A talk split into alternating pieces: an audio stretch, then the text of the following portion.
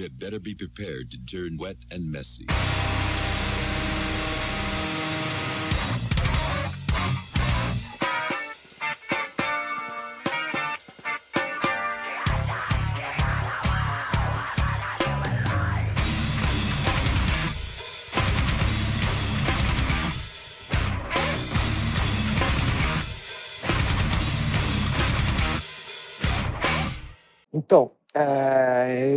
Perguntei tudo isso até agora sobre essa questão, tipo, da, como que era no começo entre a Ivy e a Score, né? Porque na linha do tempo das bandas, na minha cabeça, você tinha, você tocava em uma, saiu e foi para outra, né? E também pela questão, tipo, para mim, no, quando você foi pra Score, lançaram a, o CD e, tipo, o trabalho de videoclipe, tudo bem alinhadinho e tal. Na minha cabeça, na época, parecia assim que era, tipo, você achou um projeto uma, maior, né? Tipo, digamos, mais rentável. E aí você teve que escolher, tipo, se dedicar a ele, né? Mas, ao mesmo tempo, eu vejo o Ivy como uma coisa assim, uma coisa mais intimista, tá? uma coisa mais maciça e tal, tipo, uma coisa mais introspectiva, um pouco pelo fato de você ter feito as letras, mais participado desde o começo. Foi difícil escolher, falar, putz, sair da Ivy, principalmente, não ir pro Score, mas sair da Ivy foi coisa complicada na época? Cara, é tipo, eu não, eu não pensei assim na época nesse sentido. O quão vai ser complicado. Depois de um tempo, obviamente,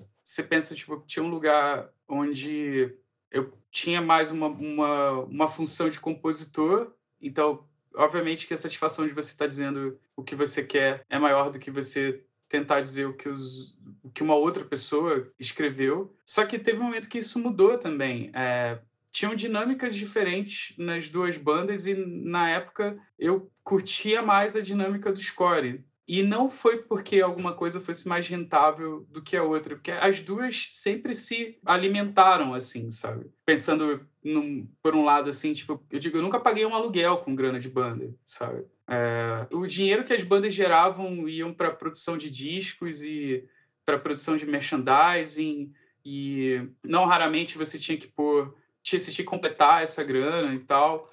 Isso muito, eu acho, dos dois lados, por causa das duas bandas, que nem, nenhuma das duas cedeu para alguma coisa assim que pudesse dar para gente essa oportunidade de, de, de ganhar uma, uma grana, de fato, de conseguir um contrato. Tipo, por exemplo, apesar do Score ter muita influência de hardcore, ele não era uma banda de hardcore como as bandas de hardcore que foram pro mainstream, assim, sabe? Tipo, tinha várias coisas que se você, se você botasse a demo para tocar dentro do escritório de um, de um, de um cara de uma gravadora, ele ia falar, pelo amor de Deus, sabe, muda isso aí, senão eu não vou assinar com vocês. E, tipo, e nenhuma das duas bandas pensava assim, mas a gente torcia, a gente queria que isso acontecesse. Até hoje a gente fala brincando é, coisas que você pode dar check na vida porra, falta ainda ter um contrato com uma gravadora, sabe? Tipo, mas é piada, entendeu? É, hoje em dia, tá ligado? Isso é uma coisa que não é mais essencial para ser uma banda de sucesso, né? Antes era. Hoje aqui, toda banda, tipo, você vê documentários, é, biografias, os caras falam, o dia que chegou o contrato, mano, que os caras, mano, recebem a ligação, tipo, perde o fôlego, chora e tal, né? Hoje em dia, acho que se chega um contrato na nossa casa, você ainda até analisa se é, não é melhor continuar no independente, né? Não, sim, é porque assim, o que acontece é que naquela época, o que viabilizava uma maior exposição para você e que viabilizava a produção do teu disco era você ter um contrato, você sabia que você ia ter uma assessoria de imprensa, você ia ter um estúdio, e tipo, e era, era como era a indústria na época que a gente começou, tanto Ive quanto Score, assim. E, obviamente, que todo mundo quer que, que, que uma coisa dessa, dessa forma aconteça. Só que nunca a gente sentou para pensar, vamos fazer assim, vai que. Talvez no Ive possa ter acontecido eh, umas conversas nesse sentido, mas acabava que no final saía a, a, a música saía de um jeito que a gente que a gente queria, gostava, parecido com o que a gente escutava, ou para preencher só. Uma coisa que eu falo de bandas que eram desse patamar, tipo, do Score e do Ive, é tipo, não, você não tinha aquela coisa, ah, alguém me produziu. Você não tinha um produtor, era a banda se autoproduzindo. Era, era quem escolhia a guitarra era o guitarrista. O dedinho mágico era na, era mixagem, na produção mesmo, e, tipo, acho que na verdade não tinham produtores especializados nisso, né? Tipo, hoje em dia acho que talvez pelo já tem um catálogo maior de bandas e tal, tipo, meio que o estilo já Naquela época o post-hardcore era uma coisa meio tipo eu acho que isso que me chamou a atenção nesse estilo. Tipo, era muito caótico, imprevisível. Tipo, tinha bandas tipo hardcore que, tipo, Dance Gavin Dance, você pegava o, o seu sim, você pegava tipo Finch, era, era estranho você colocar todas no mesmo nicho né, de música, porém é, muita gente menosprezava e eu acho que, pô, mano, é um estilo rico pra caramba, tá ligado? Tipo, tem muito contratempo, tem muitas ideias, tipo, geniais, melodias bem pensadas tal. E acho que, sei lá, foi preconceito bobo da época por causa da questão do emo, né? Tipo, ah, som de bicha, tá ligado? Tipo, hoje em dia você vê como ah, muita, aposto que muita gente naquela época, né? Tipo, vê, nossa, que comentário idiota, né? Tipo, é, foi escroto, tipo, com pessoas que estão fazendo o trabalho deles, você foi sexista, você foi, tipo, preconceituoso, preconceituoso, preconceituoso, tipo. E isso eu acho que foi um ponto negativo da cena é, emo, tá ligado? Que foi bom que teve uma exposição tal, fez as bandas continuar esse time porque ganhou dinheiro, mas ao mesmo tempo, tipo, é, um pouco da relevância por algumas bandas que tipo, não criticam o trabalho deles, tal, mas o eles aproveitaram o público para fazer uma coisa mais rentável, ganhar dinheiro, tipo, a época das bandas coloridas, essas coisas, tá ligado? Tipo, eu achava meio infantil perto das, das outras bandas. E eles eram tinham uma carreira estável, tá ligado? E vocês trabalhando, sendo produtor, uma parte de coisa.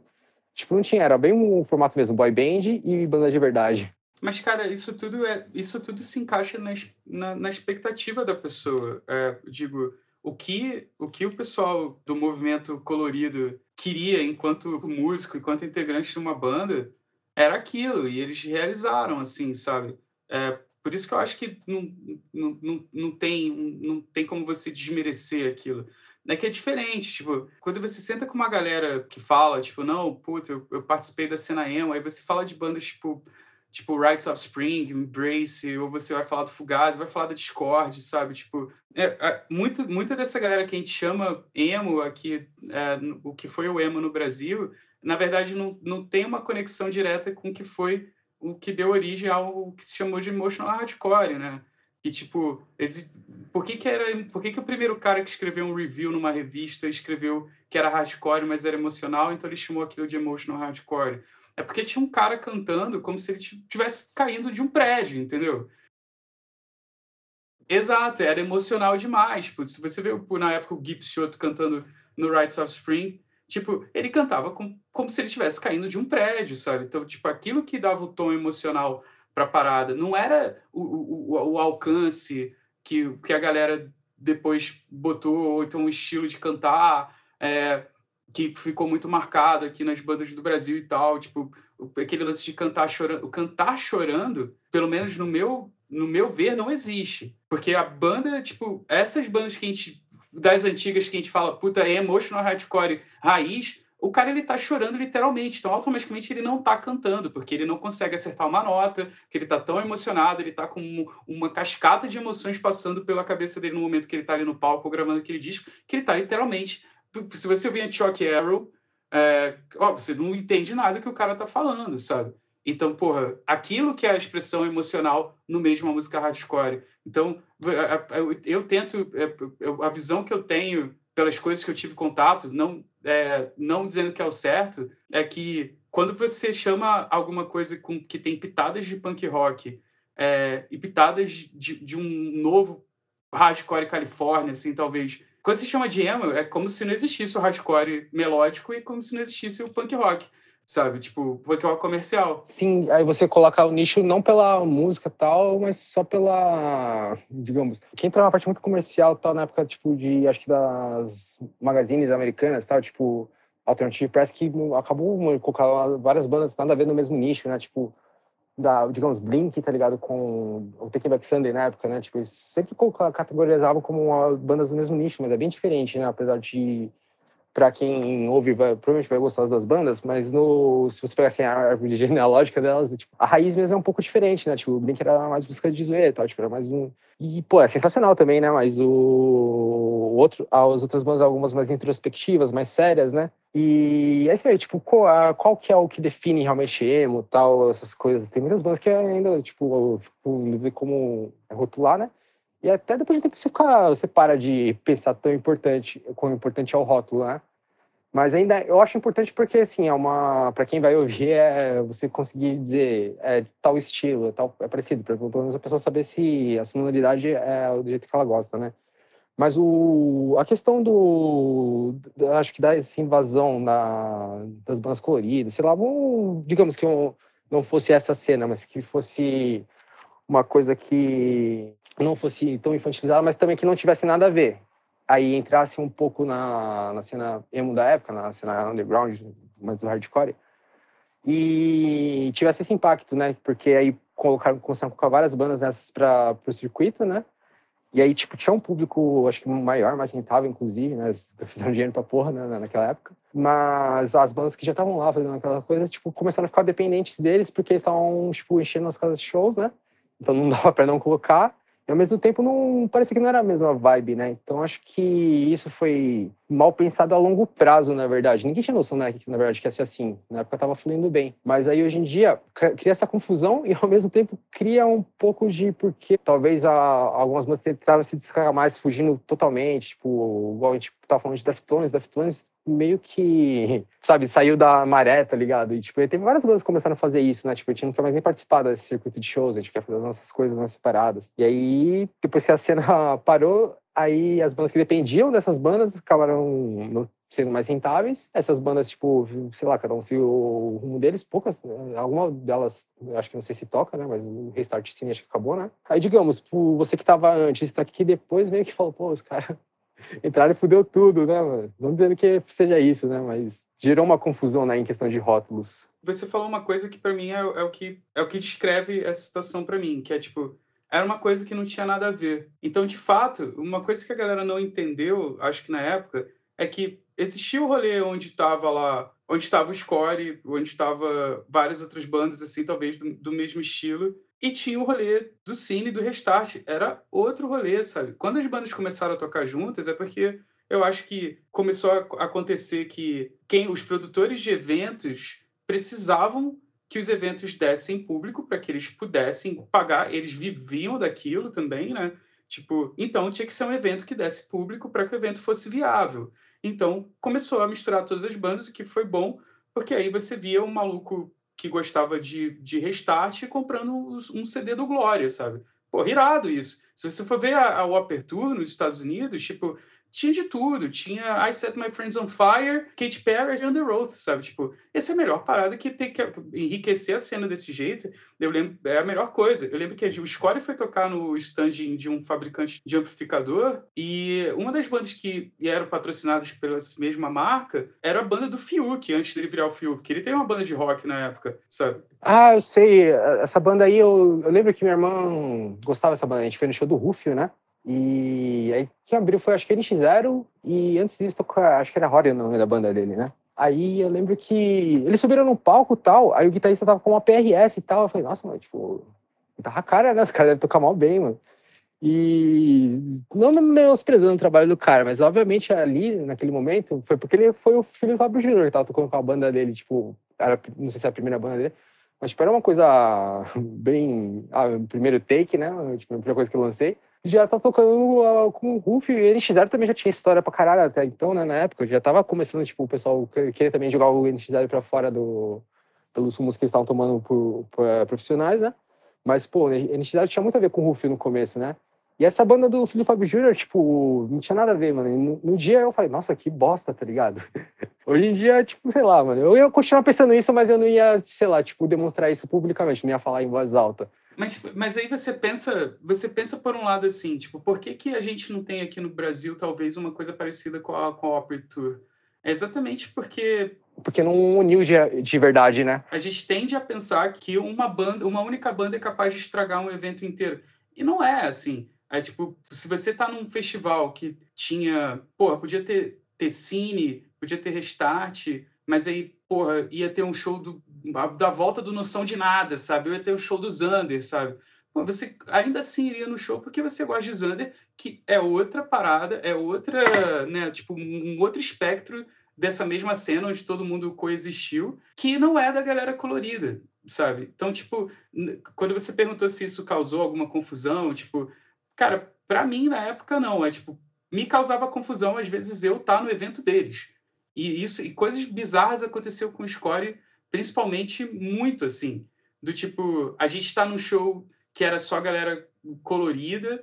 E só galera mais nova também, né? Tipo, naquela época, sei lá, vocês já estavam Tá, geralmente era molecada de 17, 18 anos, né, que tava tocando, vocês já, tipo, pô, já, eu já tenho carteira assinada, né, era um pouco diferente, todo mundo quer saber só de festa, né. A gente abriu, cara, tu, quase que a turnê do Policenso do Forfã inteira, e de um lado você tinha o Forfã cantando coisas sobre positividade, e o Score falando, tipo, vou rezar para você morrer, sabe? E, tipo, e foi uma das épocas mais divertidas é, então, eu, eu tava no show do Hangar, que vocês tocaram com Forfã, tá ligado? Tipo, eu nunca fui muito da vibe de Forfã, gosto de música triste, né? Porém, tipo, nesse dia eu comecei a dar um valor fodido pro Forfã, porque, meu, tinha um público insano, né? Tipo, eu nunca vi um hangar tão lotado, eu acho. E, puta, os caras agitavam do começo ao fim, mano. E o show de vocês tem fudido, tá ligado? Foi. Do, dos que eu fui de vocês é o que teve mais gente, tá ligado? Tipo, não sei se vai o que teve mais gente, mas que. É, teve o. Pelo o tamanho do lugar, a maior lotação, né, mano? Tipo, foi fudido esse evento. E aí, nisso eu falei, cara, que da hora, né, mano? Tipo, a princípio eu achei que isso é meio bosta, porque vai, vai tocar o, o é, depois e vai tocar o Score primeiro. Só quero ver o Score e depois eu até saio e tal, mas os caras do Farfan vão ficar lá, tipo, não vai fechar o palco, não vai deixar passar, não vai querer curtir a música. E não foi isso, tá ligado? Os caras curtiram também, tá ligado? Esse foi, tipo, um, meio que um cara mordir a língua e tal. Porque na minha cabeça, a, que nem eu falei, o, a, essa cena colorida, na época, tipo, a ideologia dos caras era festa, vamos ser felizes, tá ligado? Curtir a vida, porque a vida é bela. E a gente já tava numa pegada puta, mano, a vida não é bela, não, não canta isso não, que você falar, pior ainda. e aí era, era estranho, tipo, não, você não se sentia muito, é, é igual você falou, é, você tava deslocado lá, tipo, a minha cara toda, tipo, sempre positiva, falando, vai tudo certo, e você lá, mano, não vai, tá ligado? eu acho que aí, tipo, quando você falou, vai, tava num lugar errado, é, que você não, não se sentia na mesma vibe, aí começou, tipo, divergir um pouco. Algumas bandas começaram a tentar fazer os festivais é, separados tal, tipo, não chamar essas bandas. E aí começou a entrar as, as questões que com algumas produtoras já no, geral mais lucro, aí, tipo, quem não abraçou essa começou a não fazer mais eventos e um, meio que ruiu um pouco. Mas uh, eu acho que teve uma. A melhor época assim, de show, de ter. Todo final de semana tinha quatro, cinco festivais legais para você ir. Foi. Ah, não sei se no Rio tinha esse esquema, mas que você tinha que vender ingresso para tocar as bandas pequenas. Tipo, vai, vocês escolhem já era banda conhecida, é, sempre ia ser headline ou segunda banda. E vocês, digamos, ainda recebiam cachê. Aí, tipo, a minha banda, por exemplo, na época que eu comecei a tocar, eu tinha 14 anos e tal, e a gente tocava, fazia show quase toda semana também. Mas era tudo mediante a venda de ingressos. Eles deixavam uma cota de ingressos pra gente, a gente vendia, entregava o dinheiro pra eles. A gente podia muito bem pagar do bolso, tá ligado? Pra tocar, mas aí, tipo, pagar pra tocar quando você tá fazendo colegial é foda, né? E muita banda tocava igual a nossa, tipo, a gente tinha um som, ah, tocar um post-hardcore do jeito que a gente conseguia fazer na época. A gente estava, sei lá, aprendendo como fazer, mas, tipo, a gente levava muito a sério. E a gente também, tipo, levava a sério esse compromisso de vender os ingressos e tal, tipo, fazer divulgação na escola, não sei o quê. Putz, mano, tanta... Eu, mano, enchia tanto saco dos moleques da escola pra ir no show da minha banda, tá ligado? Que depois até começou a virar uma coisa legal, tipo, um rolê. Os caras ia pra ir no showzinho do hardcore, tomar uma cervejinha e tal escondido dos pais, tá ligado? E, mano, os caras sabiam cantar uma música da minha banda, mas era o meu público, e, tipo, era fiel, tá ligado? E isso eu acho que foi um tiro no pé, tá ligado, das produtoras da época, porque basicamente era isso, você tava vendendo um rolê, não uma música, não um show, né? Então, tava sempre lotado, mas a longo prazo não criou fidelidade. Então, aí depois que se é, divergeu, né, tipo, aí não tinha mais interesse em ver determinada banda. então, foi muito bom numa época para todas as bandas em geral, e depois meio que quem usufruiu disso, vai, por exemplo, a minha banda que tipo não tinha grandes intenções tal e que estava ali tomando tempo, que também é difícil de falar isso, né? Tipo, ninguém sabia como ia ser no futuro. Mas aí as bandas que realmente já tinham carreira, tal, que já estavam fazendo uma coisa profissional, investindo dinheiro, tal, vendendo carro para gravar CD, também tiveram dinheiro meio jogar no lixo porque, sei lá, catalisou num momento só e depois o rock, é, tu não fala rock morreu hoje em dia, tá ligado? Mas, na verdade, a cena morreu, né? Tipo, a, digamos, o circuito que é viável, é rentável, morreu, né? No, no, Rio também tinha isso de vender ingresso para tocar? Você, você lembra se já ouviu falar? Sim, tinha. E foi uma coisa que eu sempre fui contra e eu vou explicar por quê. É, quando eu estava no começo do papo falando do rolê do Castilho, queria ir lá no Casarão Amarelo, marcava o show, ou ligava e falava. Tinha essa pessoa icônica que era a Dona Graça, que era dona do Casarão Amarelo, E eu via o Castilho fazendo isso, eu imitava ele, né, de ligar para Dona Graça e falar: tem uma data aí para fazer um show com a minha banda. Isso, só para explicar rapidinho o que era o Casarão Amarelo. O Casarão Amarelo era uma casa de eventos em Copacabana que era assim, tipo, bem.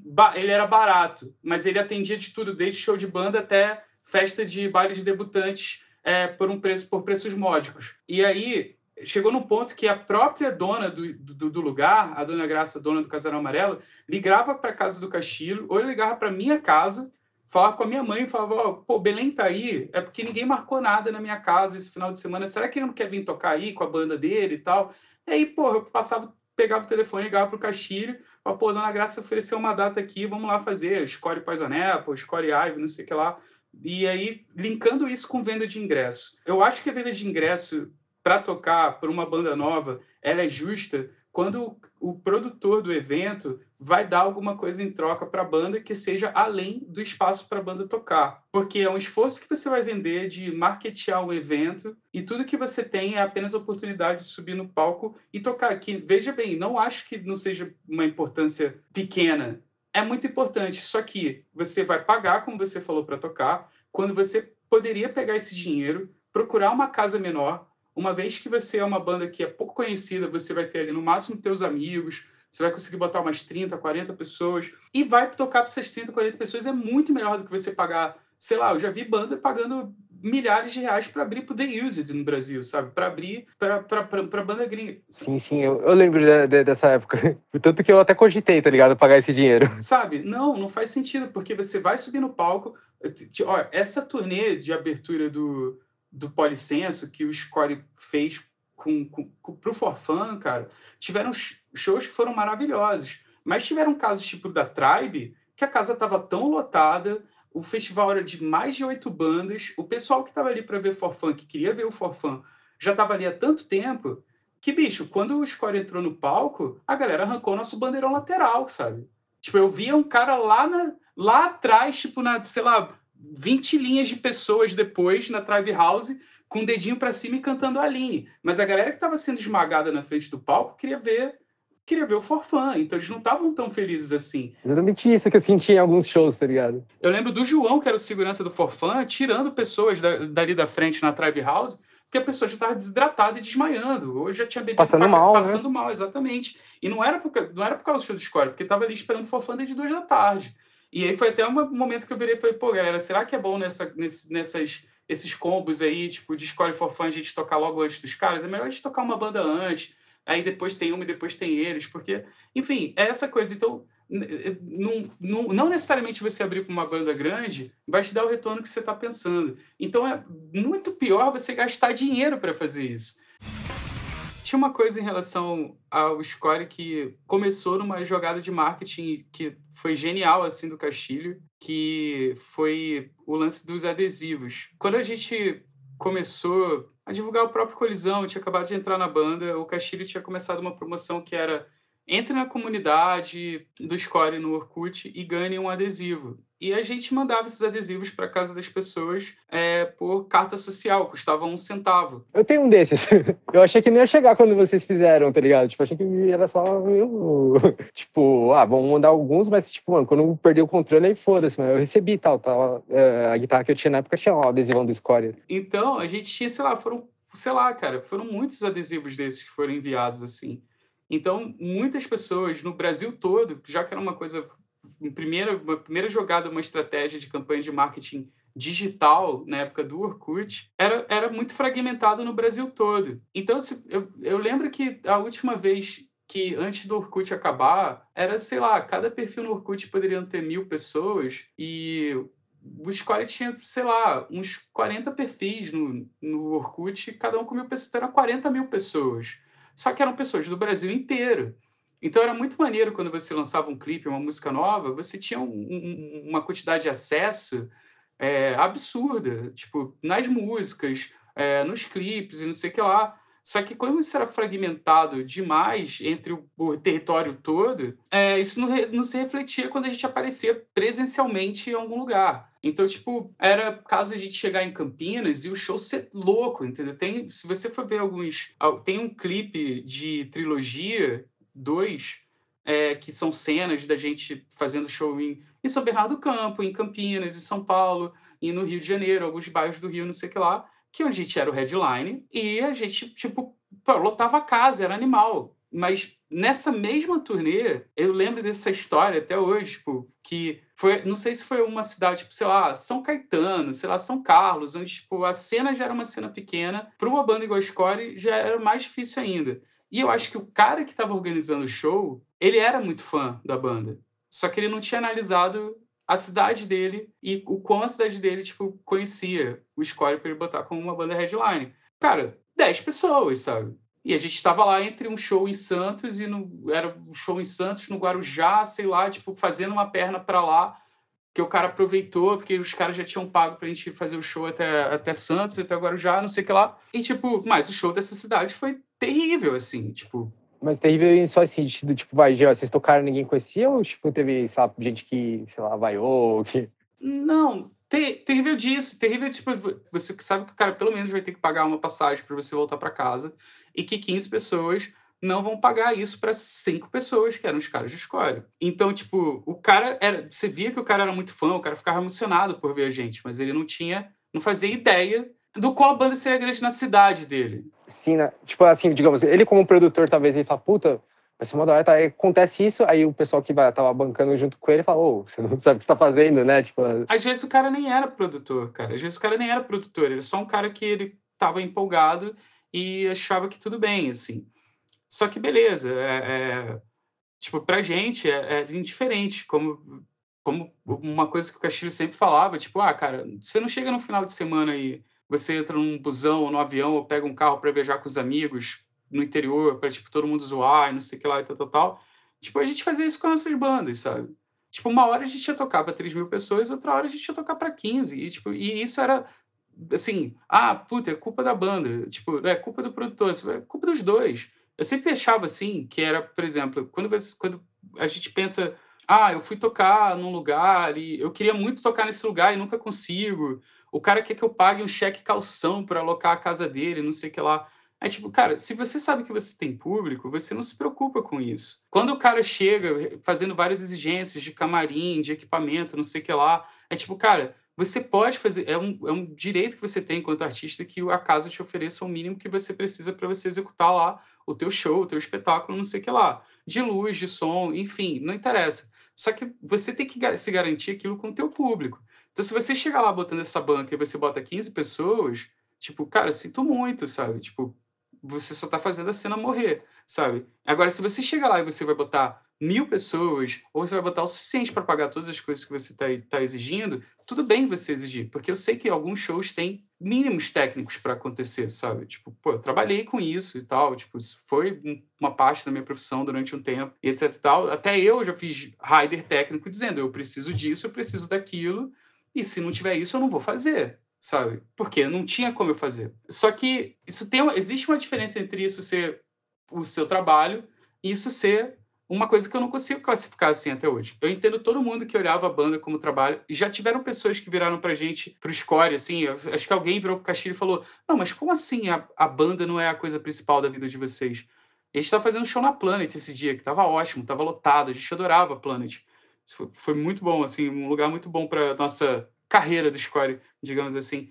E é, eu lembro que o Castilho veio contar essa história que alguém perguntou para ele e falou: Pô, mas como assim você tem um trabalho e a banda não é a principal coisa da tua vida? Aí ele falou: Cara, porra, tem, tem, tem conta para pagar, sacou? Tipo, é, tipo é, é, a gente tem uma banda aqui que de repente o cara tá cantando sobre, tipo, vou rezar para você morrer, e depois de repente ele começa a berrar, sabe? Tipo, não é uma música que sei lá, a tua mãe vai escutar na rádio Cidade, entendeu? Sim, inclusive eu, eu, eu nunca mostrava as músicas das minhas bandas pra minha mãe, tá ligado? Porque acho que uma vez ela achou um caderno meu, tá ligado? Ela, eu escrevia os bagulhos, tá? Os meus rascunhos, ela virou pra mim, você tá pensando em se suicidar? Eu falei, puta, mano. Que...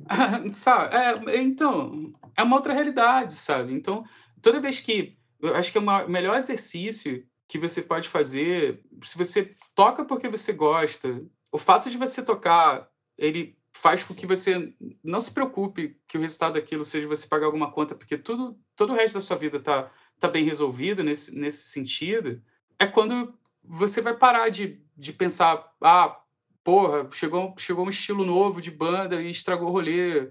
É, tipo, ah, tem que fazer assim assado para poder bombar, sabe? Tipo, não precisa, entendeu? É, eu acho que vai muito de você se conhecer bastante o suficiente enquanto músico da cena independente, enquanto tipo de banda que você tem, para você de fato entender o porquê uma coisa morreu, ou porquê não. Cara, a gente pode pensar assim, a cena morreu porque, sei lá, tinha que acontecer, entendeu? As pessoas cresceram, sabe? As cabeças mudaram, assim, não sei. E que também não, não acho que seja ruim, tá ligado? Talvez se acabou, tal, teve aquilo, mas não tinha mais o que desenvolver, tal, mas o material tá lá para sempre, né? Tipo, e vai ser uma coisa que o pessoal vai ouvir para sempre e tal, quem gosta mesmo, aí, sei lá, gerações futuras vão se interessar e também não vão conseguir fazer outras pessoas gostarem, mas para alguém vai ser legal. E aí vem a parte que eu acho que é mais legal, né? Porque, tipo, quando você faz a música, sei lá, a ideia, ah, quero ter uma banda, todo mundo pensa no, no começo eu quero ter uma banda que vai tocar uma música que, tipo, mano, todo mundo vai cantar, que vai tocar uma mensagem que, tipo, quando eu estiver ao vivo, eu vou parar de cantar e eles vão continuar, tá ligado? E depois aí, tipo, você tem uma noção que, tipo, o rock and roll não é só glamour, na verdade é bem pouco glamour, né? E aí, tipo, as pequenas conquistas, tipo, já ficam é, muito maiores para você quando você tem essa noção, né? Agora, se você entrar com uma noção de que esse é o objetivo e só esse é o objetivo, bem poucas bandas conseguem chegar no objetivo, né? Então, uma realização meio fantasiosa demais para a realidade, não só no Brasil, mas muitas bandas. Eu lembro que eu li uma entrevista do Thursday, né? E Thursday, na época, foi uma das bandas mais vendidas da gravadora, né? Do, e, digamos, o Post Hardcore também foi uma, uma banda de sucesso rápido e que propagou, né? E eu vi uma entrevista do vocalista contando, né? Que, tipo, de todo, todo esse tempo de... Que eles é, conseguiram o disco de platina, que eles eram o carro-chefe da Victory Records ele nunca teve um carro, tá ligado? Tipo, ele achava que ia conseguir comprar um carro, né? E aí chegava no meio da turnê e tal, no ônibus da banda, ele tinha que dormir na prateleira do Walmart, tá ligado? Ele comprava o copinho de, acho que lá de café, né? Que ele, você compra o copo, né? Não, digamos, o produto, né? Então você pode tomar um refil. Ele guardava para outro dia para economizar 5 cents, tá ligado? Então aí todo mundo achava que, pô, se você é uma banda igual Thursday, você, tipo, tá realizado na vida, você não precisa mais trabalhar, não precisa pagar conta. E aí, tipo, depois você. Você principalmente like, teve banda, uma banda que teve sucesso e tal, igual o Score.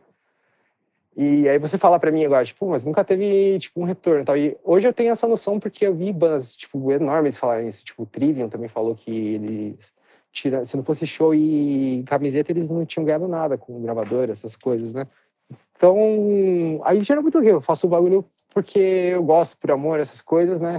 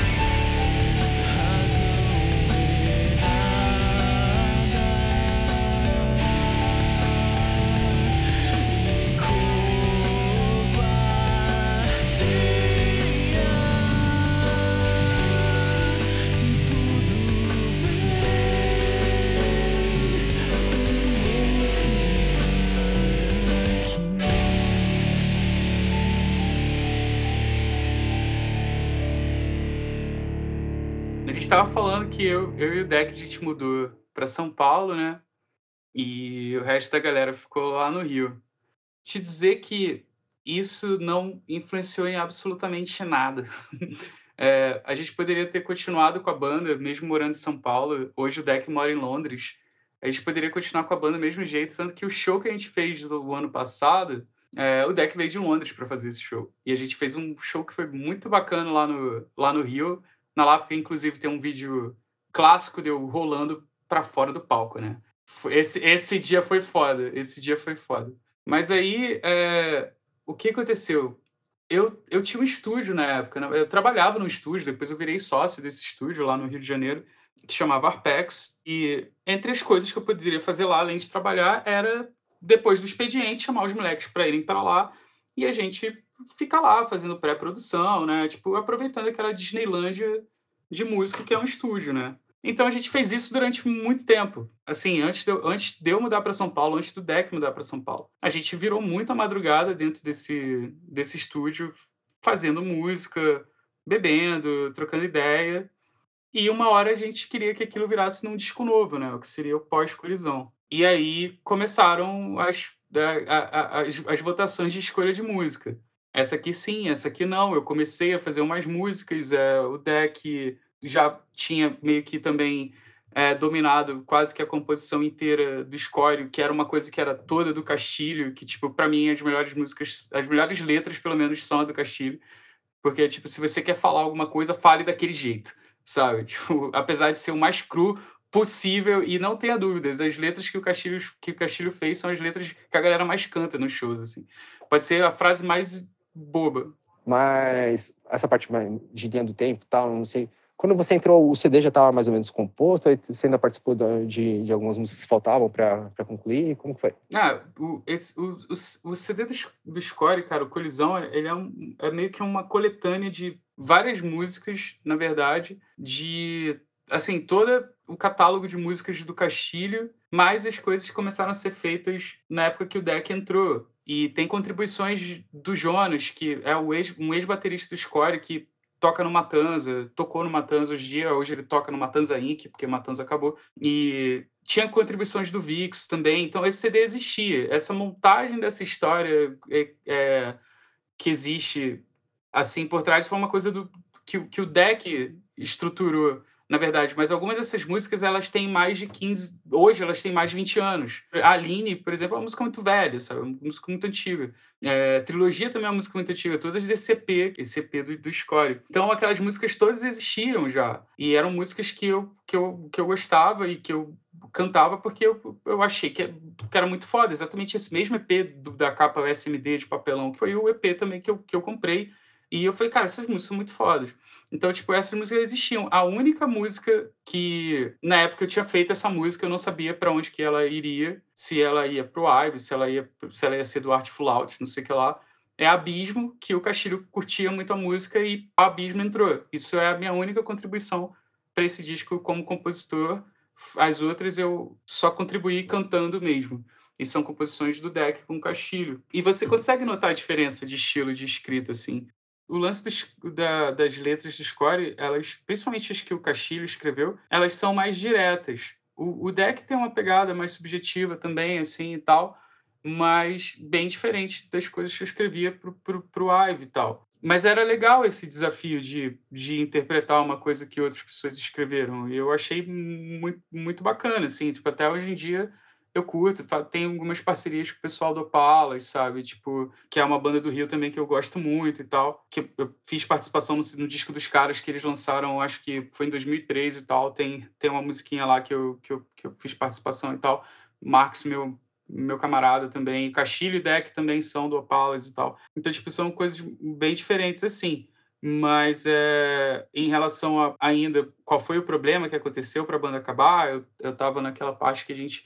Foram muitas madrugadas, né? Muitas madrugadas é, fazendo pré-produção, é, virando, e às vezes a gente saía do estúdio 5 horas da manhã e eu tinha que estar de volta no estúdio para trabalhar às 9 da manhã. E chegou um ponto que. Você dormia no sofazinho? Não, eu ia para minha casa e depois eu voltava pro estúdio, mas eu ficava destruído no dia seguinte. E chegou um ponto, cara, que, tipo, já não era mais divertido para mim o processo de produção musical, porque quando você tá numa banda. É, é mó legal você chegar lá para gravar um disco e, tipo, a galera do estúdio já fez todo o setup, e você entra lá, toca a guitarra, toca o baixo, ou entra na cabine e canta. É uma outra sensação do que a sensação de você se autoproduzir, sabe? E a gente fez isso a exaustão. A gente tinha, sei lá, 20 versões da mesma música, 35 músicas que nunca ninguém ouviu. E a gente fez um ritmo de pré-produção que foi, assim, digamos, pesado. Parecia que, de fato, a gente só fazia aquilo da vida. E aí tem uma hora que eu não aguentava mais. É, parece, tipo, uma coisa muito penosa, né? Tipo, tipo você tá prejudicando saúde, saúde mental, digamos, também. Às vezes acaba sendo prejudicial para bandas.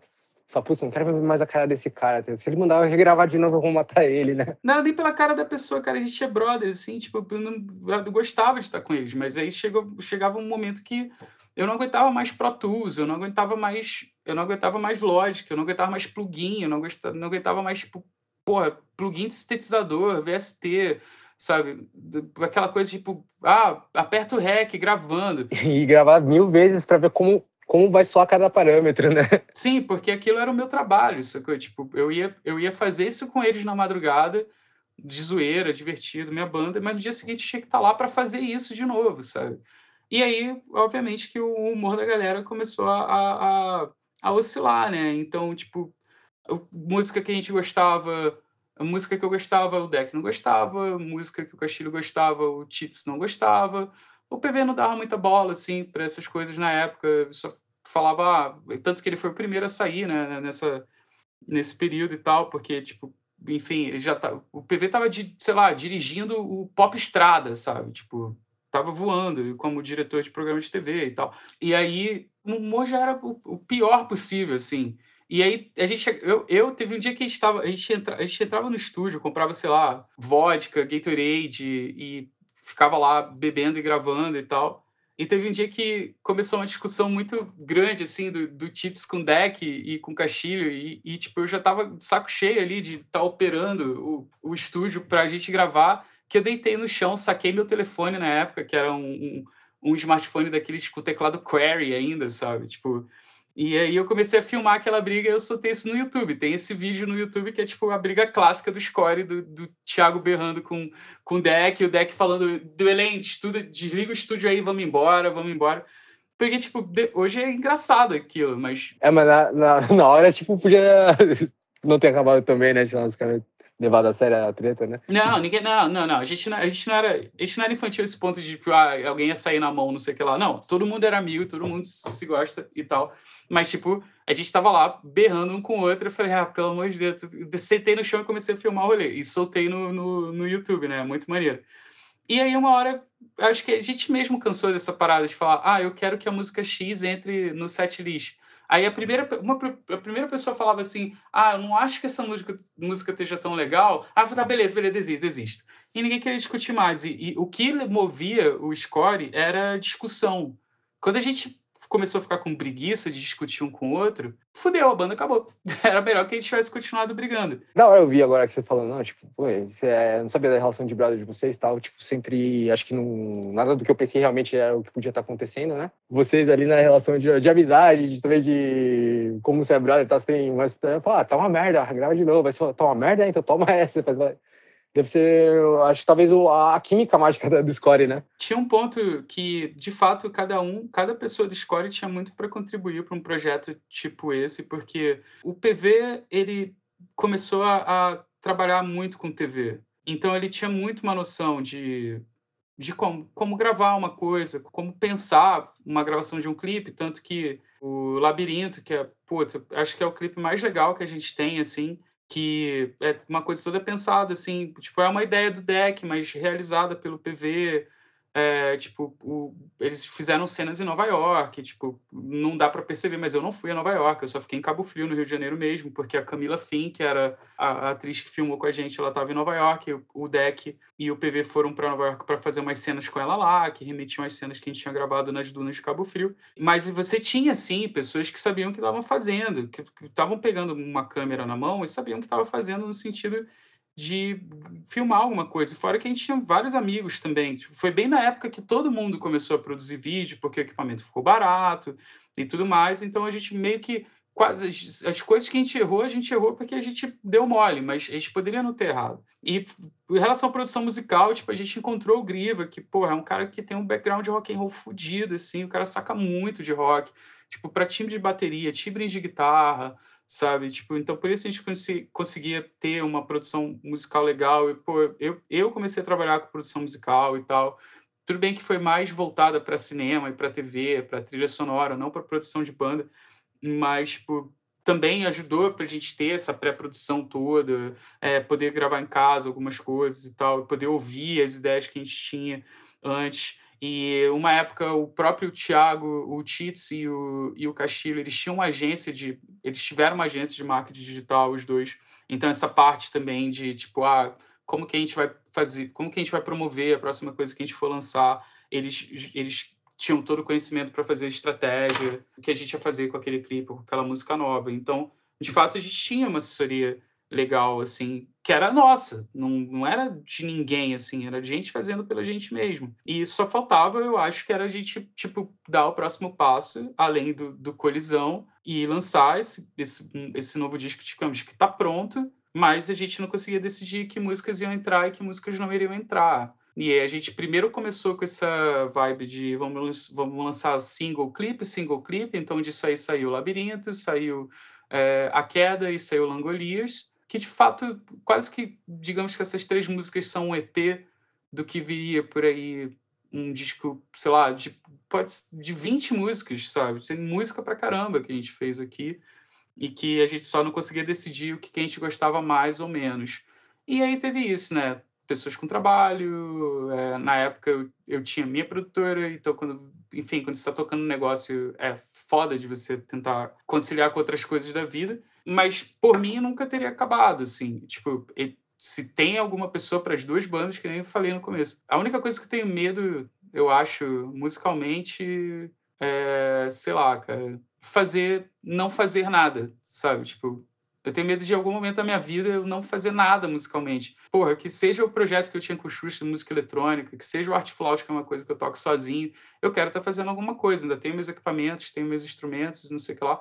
O meu medo é esse. Então, tipo, o, score ter parado foi mais porque, enfim, não, ninguém queria brigar mais e, como eu te falei, a motivação era briga, sabe? Tipo, era discussão, era querer provar o seu ponto. E que no final, cara, olha, o Colisão foi um disco que, mesmo sendo um disco da banda do tamanho que a gente era, é, e nunca ele vai chegar aos pés de uma grande superprodução, mas se você pensar no tamanho que o Score era, você investir 15 mil reais na produção de um disco, naquele ano, foi uma coisa é, ousada que a gente fez, assim. É, isso também, que assim, não sabia o valor, mas eu sabia que vocês tinham. Mano, foi um dinheiro, além de produção de clipe, essas coisas, tudo marketing. Clipe era de graça. Sério? Uhum, tô te falando. O, o PV era diretor de vídeo. É verdade, né? E também, assim, o Score nunca chegou a falar, ah, a banda acabou, né? Tipo, você vira e mexe, ah, vai ter show, porque depende da agenda, né? Dessas coisas. Então, tipo, eu acho isso uma coisa legal também. Tipo, a banda, tipo, existe ainda, tá todo mundo aí, ninguém tretou e tal. Mas, mesmo isso tendo acontecido, hoje em dia, com esse lance da pandemia, por exemplo, tá todo mundo se gravando em casa. PV tem o, cantinho dele de gravar, já me mandou foto e tudo. O Castilho comprou o equipamentozinho dele de gravar. O Deck sempre teve. Acho que o Deck foi o cara que foi um pouco mais proativo nesse lance de produção musical na época. E, tipo, todos eles já têm um cantinho e eles mandam mensagem para mim dizendo, cara, mil vezes melhor você ter o teu esquema de gravar em casa, que não fique ninguém enchendo a porra do teu saco, falando faz diferente. Tu grava, manda pra galera ouvir, qualquer parada você faz diferente. Eles estão, tipo, descobrindo a Disneylândia deles de novo. Então, por isso que eu penso assim, tipo, cara, vamos fazer uma parada. O que a gente não tem ainda é como gravar uma batera. É, no, pô, obviamente, tipo, pro Thiago gravar uma bateria em casa é uma coisa muito maior, que você tem que ter uma estrutura muito maior que você tem que ter do que para você gravar uma guitarra gravar um vocal que eu tenho aqui. Mas é o que me dá um pouco de esperança de, de repente, é, Score vir com alguma coisa, ou pelo menos lançar, que sejam cinco músicas dessas 20 que tem lá gravadas, que me fizeram perder noites e noites é, no estúdio há, sei lá, há sete anos atrás. Eu já falei que, nossa, eu queria ouvir todas, tá? Tipo, porém, tipo, simplesmente não fazer nada talvez foi a melhor opção, né? Tipo, deixar esfriar, depois quando lançar, lançou, né?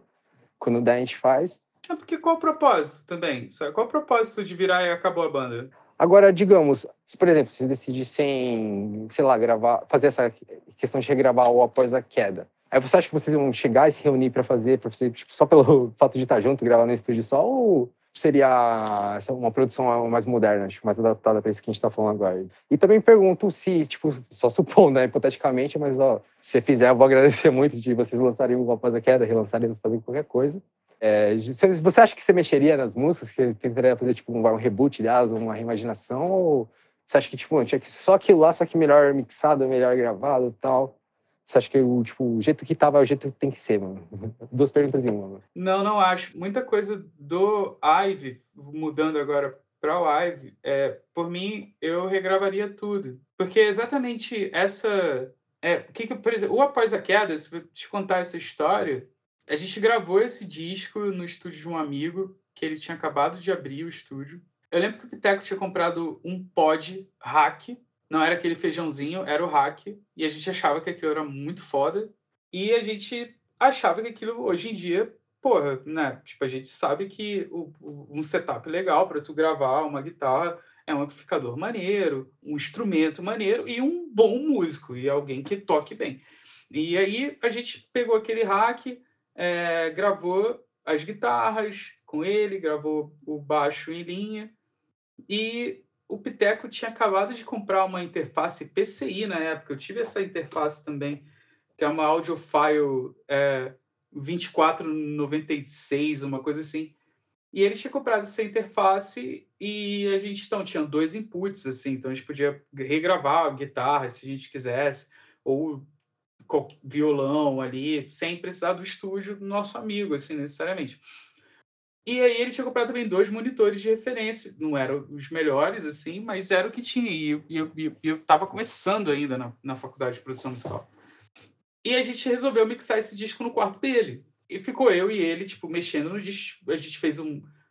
Você percebe na bateria, algumas peças da bateria com replace, que, tipo, a gente sampleou batera de batera de disco de banda que a gente gosta, sabe? Tipo, se tinha alguma parte da música que era só bateria, a gente roubava um tom, uma caixa e a gente fazia um replace ali no. Mas, pô, não é assim que se faz replace, entendeu? Mas, gente, era novo na época e não tinha. Então, foi daí que surgiu o, o Após a Queda, sabe? E, tipo, para mim, eu, a vontade que eu tenho de regravar é exatamente por causa disso. Hoje em dia a gente tem muito mais noção, a gente gosta dessas músicas. Tipo, eu concordo com o Márcio, guitarrista, que era o guitarrista do Ive na época que a gente produziu esse disco.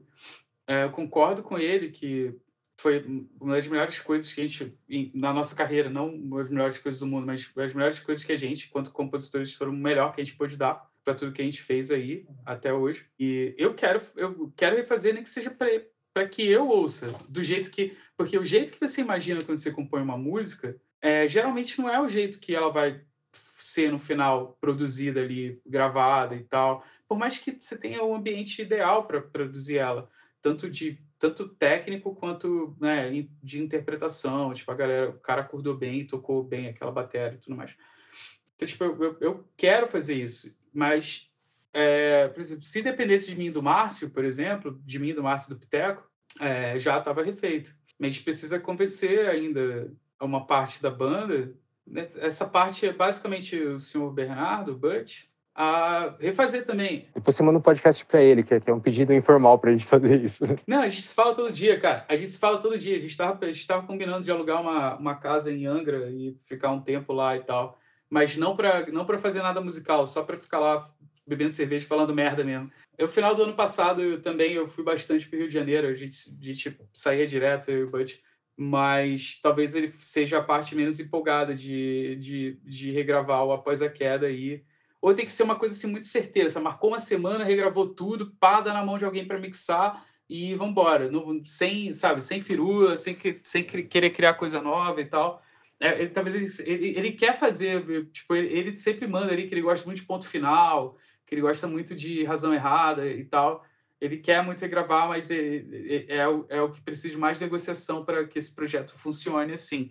Mas se dependesse de mim, do Márcio do Piteco, pelo menos é, é já estava regravado, assim. Mesmo com o Piteco morando no Canadá, sabe? Tipo, eu quero regravar, porque muitos timbres ali, tipo, se eu lembrar, eu, eu, eu assim, cara, eu acho que resolve muita coisa para ao vivo, assim, talvez, para você até tipo não ser surpreendido por um equipamento ruim na casa que você foi tocar quando você não tem teu amp, né, e tal, quando você toca com o amp da casa, acho que foi uma solução boa que o Piteco arrumou naquela época.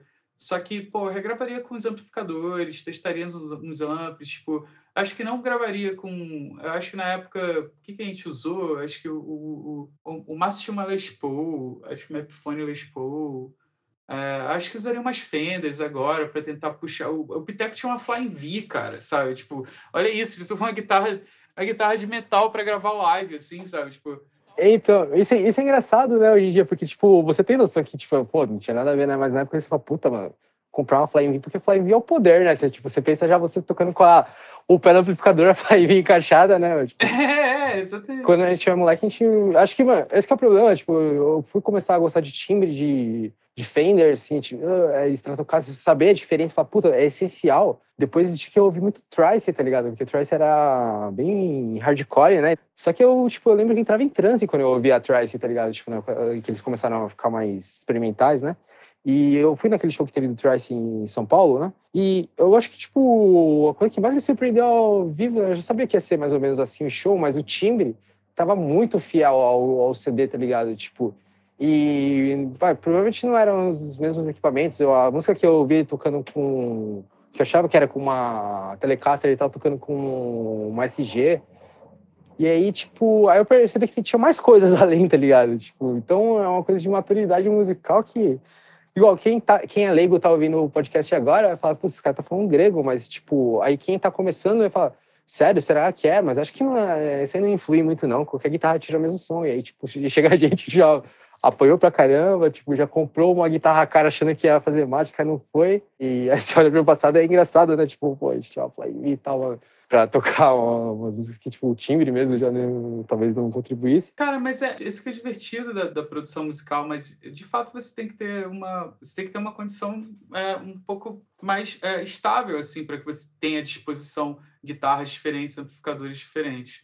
Digamos que hoje em dia talvez a gente pudesse fazer isso, naquela época a gente não podia, se fosse por questões de grana, fosse por questões de, de próprio conhecimento, assim e tal. Eu não estou dizendo que eu não gosto de que eu não gosto de humbucking ou captador high gain, sabe? Tipo, eu me amarro, tá ligado? Tipo, eu, eu tenho uma Les, eu, eu tenho uma Les Paul, sacou? Tipo, mas tipo, o que eu penso, todas as nuances que tinham ali, nunca mais, por exemplo, tipo, você ter uma, uma Les Paul, uma captação Les Paul high gain duplo é, para tocar aquela parte leve da música só com a distorção desligada, não é a mesma coisa que você fazer aquilo numa Telecaster, assim, talvez. Sim, aquele time instaladinho, né? Pode ser, podia, ser no, podia ser até no captador do braço, assim, sabe? Veladinho e tal, mas com outra coisa que na hora que entrasse o refrão, explodisse um pouco mais.